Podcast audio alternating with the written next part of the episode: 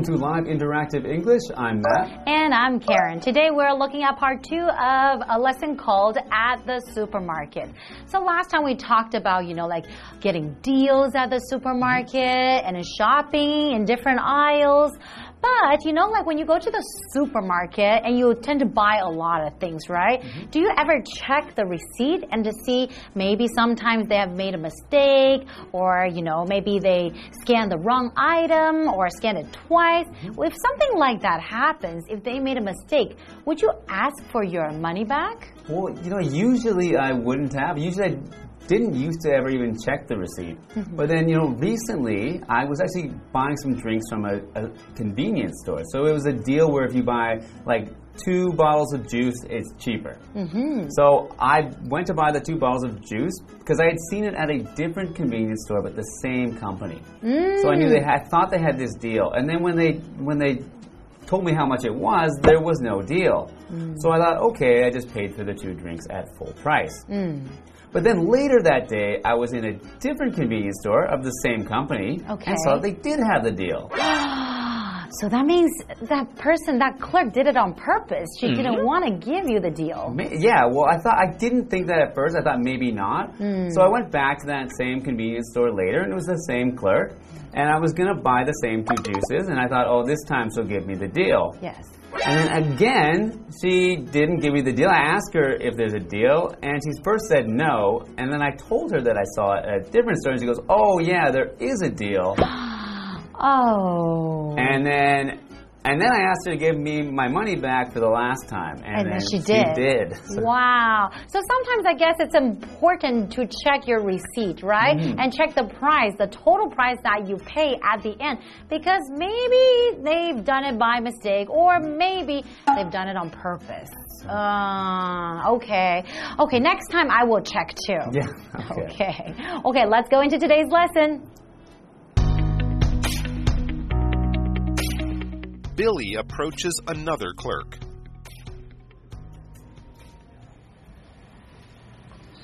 Excuse me, do you carry Little Rascal mayonnaise? I don't see it on the shelf. Yes, we do, but it looks like we're sold out at the moment. Let me check the back for you. We just received a big shipment this morning, and I think this shelf hasn't been restocked yet. I'll be right back. Thank you. I'll stay close by. One bottle should be fine.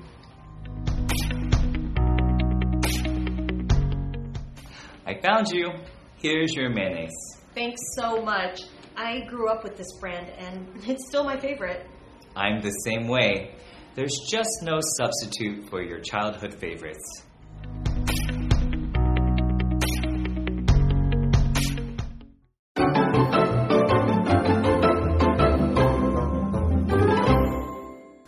Back. We're continuing with our dialogues at the supermarket, and today we're looking at a dialogue which is called Asking About a Particular Brand. Mm -hmm. So, asking about a particular brand, that means that there is one kind of brand that they really want, not just any brand, but this particular brand. Exactly. Hmm. I guess sometimes it matters too. You know, if you're used to tasting, for example, a certain sauce mm -hmm. and a certain brand, another company might or another brand might make it differently, mm -hmm. so it would taste different. Okay, so in today's dialogue, Billy approaches another clerk.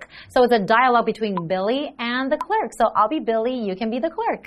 So Billy says, Excuse me, do you carry Little Rascal mayonnaise? I don't see it on the shelf. So Little Rascal is probably the name of the brand, right? And mayonnaise, the product. So we would see mayonnaise maybe like when you're eating like a sandwich, probably, mm-hmm. and maybe when you are eating salad, sometimes you can also add some mayonnaise, or even hamburger too. You can also eat, add some mayonnaise. Mm -hmm. And he said, I don't see it on the shelf, and that happens a lot when you go to the supermarket. You want to buy something. If something is not on the shelf, I would definitely go to the clerk. Okay, so the clerk says, Yes, we do, but it looks like we're sold out at the moment. So if they're sold out, it means that they've sold or they, they sold all of the products that they had. So there's no more of it. They are sold out. Mm -hmm. Let me check the back for you.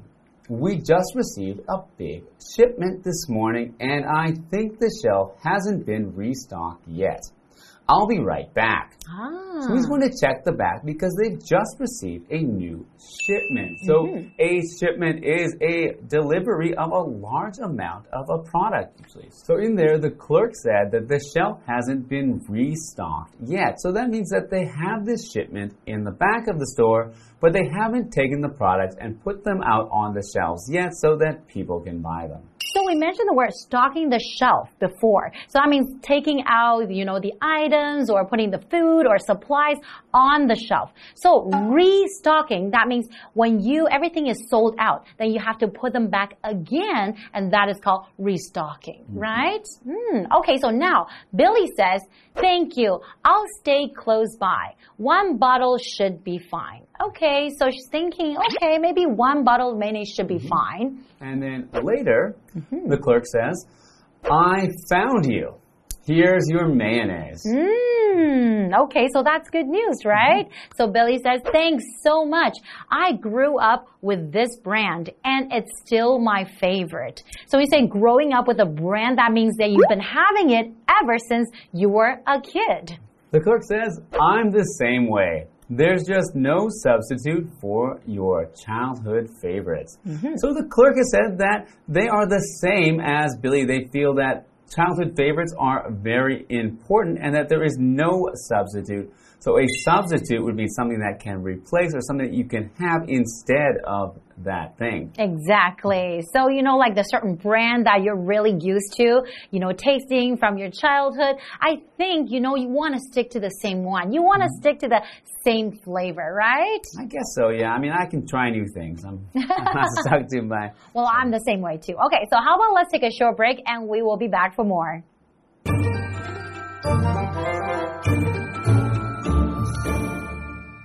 Hello，大家好，我是 Hanny。我们今天要继续来看关于超市英语的对话。在第三段对话里面，Billy 想要找特定品牌的美乃滋，他在货架上没有看到，店员就说：“嗯，看来目前是卖光了。不过今天早上呢，他们刚收到一大批货，可能是啊这个货架还没有补货，他就要帮 Billy 去后面看一看。”过了一会儿呢，店员找到了 Billy，把他要的美乃滋交给他。Billy 也向店员道谢，也提到说他从小就是吃这个牌子长大的，那仍然是他的最爱。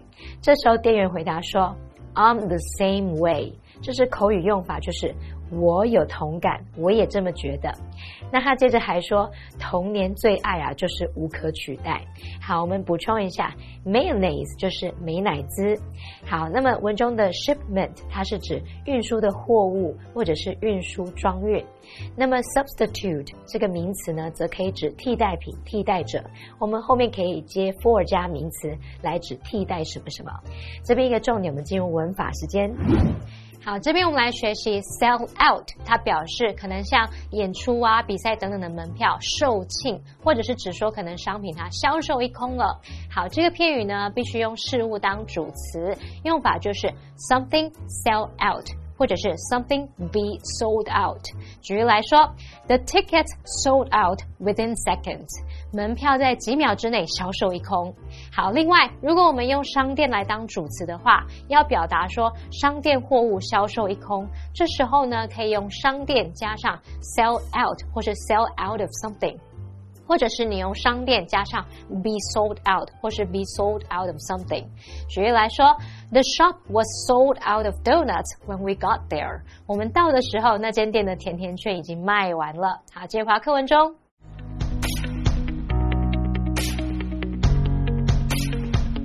Eli has just paid for his groceries.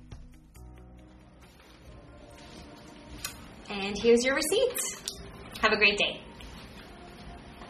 Hmm. Hey, sorry to be that guy, but I think there's a mistake on this. Oh, really? Where? Here, I bought Red Delicious apples, not Fuji apples. I think Red Delicious apples are 10 cents cheaper per apple. Yes, you're right. Sorry about that. Let me fix it for you. You bought 12 apples, right? That's correct. Okay, here's your refund. and your new receipt. Sorry again. Have a great day. No worries. You too.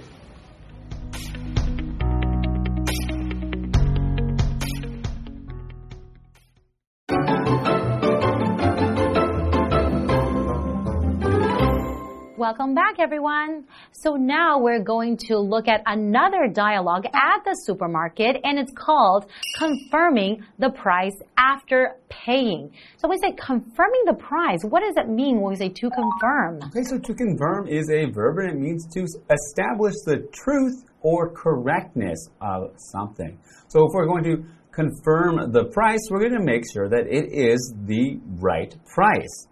So, for example, nobody could confirm when Dan will be out of the hospital. Mm. So, nobody is certain of what is the right day that Dan will be out of the hospital. No one can be sure, right? Mm -hmm. Okay, and this is also a dialogue between Eli and the clerk. Mm -hmm. So, Eli has just paid for his groceries. So, you will be the clerk and I will be Eli. Okay, finishing off the sentence here, and they say, and here's your receipt have a great day. Mm, then they usually say that when you finish paying and you're mm -hmm. ready to go home. It's a very nice thing to say, and you want to say goodbye and have a great day. So we have this vocabulary word here, receipt, and that is a noun. So receipt basically is a written, something that is written or typed up. It's a proof of your purchase.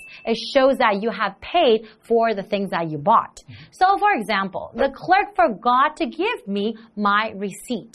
Hmm. So when the clerk, if the clerk ever forgets to give you the receipt, I think it's important to ask them for the receipt. Mm -hmm. Do you ask the clerk for the receipt if they forget? I honestly never get the receipts anymore. If they ask me you need the receipt, I usually say no. Ah, okay, okay.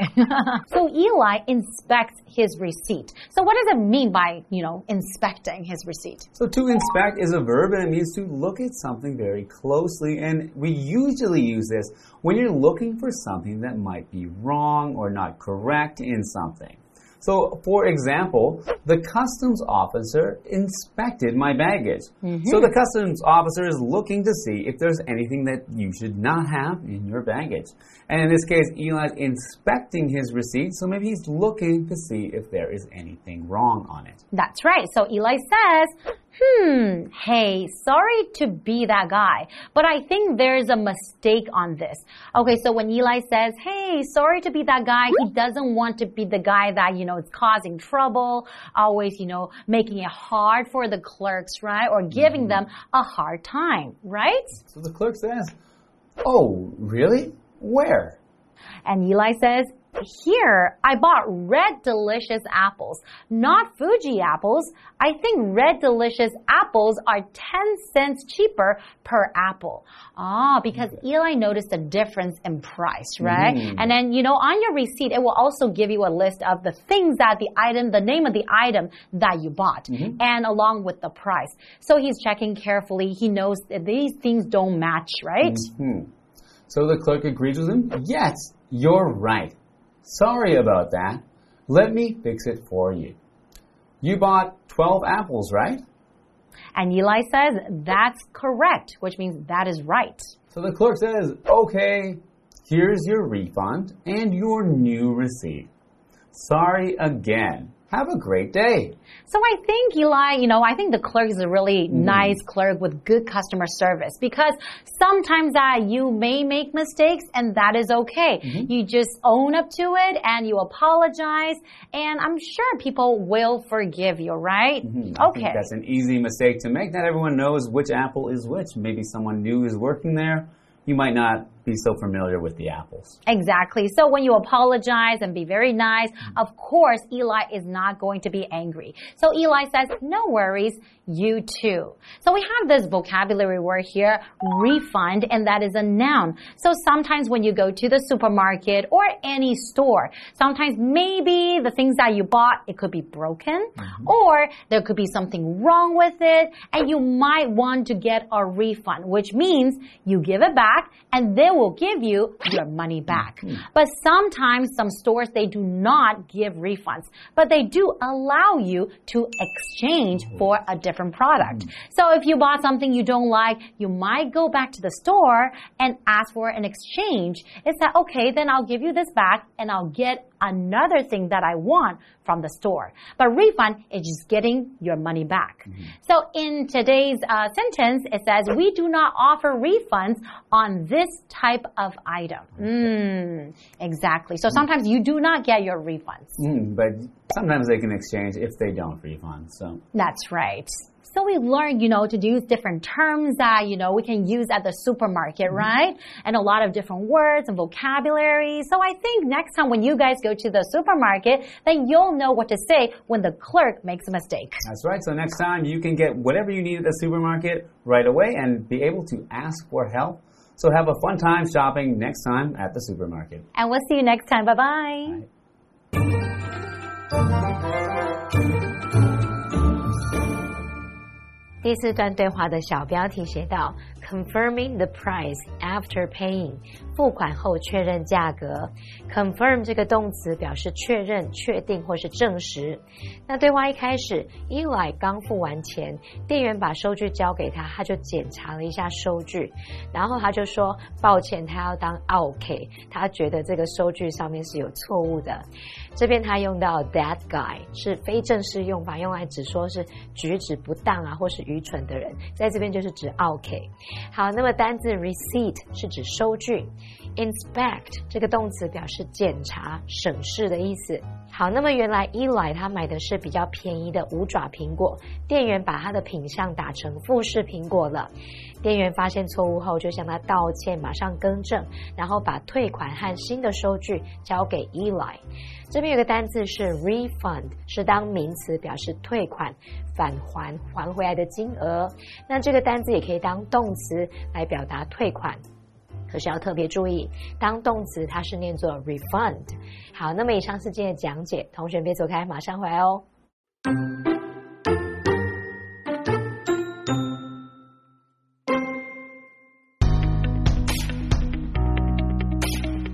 Billy approaches another clerk.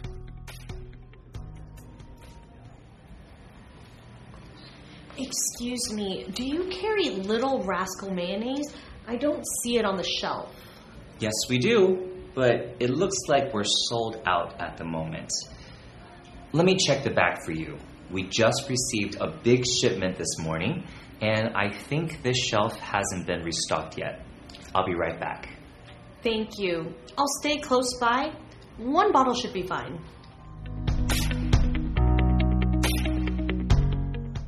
I found you. Here's your mayonnaise. Thanks so much. I grew up with this brand and it's still my favorite. I'm the same way. There's just no substitute for your childhood favorites.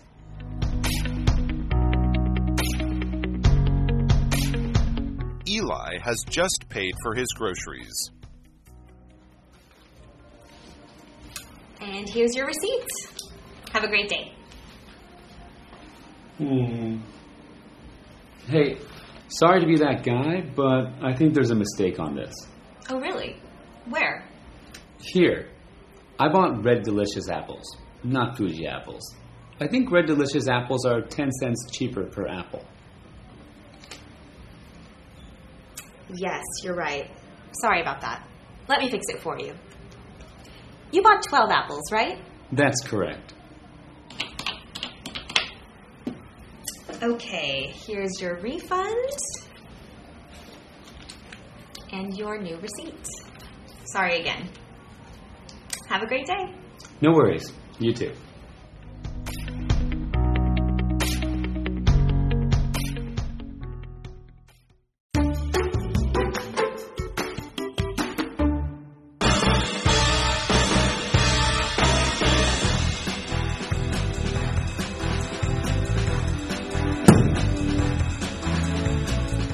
Everyone. I'm Matt. I'm Winnie. Hello, everyone. I'm Shane. I'm Carolyn. Today we're playing a game called Undercover. We each have a card with a word on it, and one of us has a different word on their card than the others. We're We're each going to give hints about the words on our cards, and after two rounds of hints, we're all going to guess who we think is the spy or the person who is undercover. Okay, so I'm going to start first with my hint. I'm going to say um, this involves money. You could have it in a physical form or a digital form. You might get one at a store. If you don't have one of these, you can't return things. Okay. Um, I'm going to say this means you. Uh, sorry. This is about getting something back.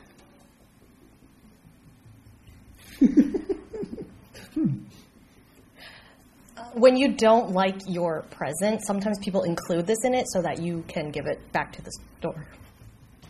In some places, you can use this and get some money.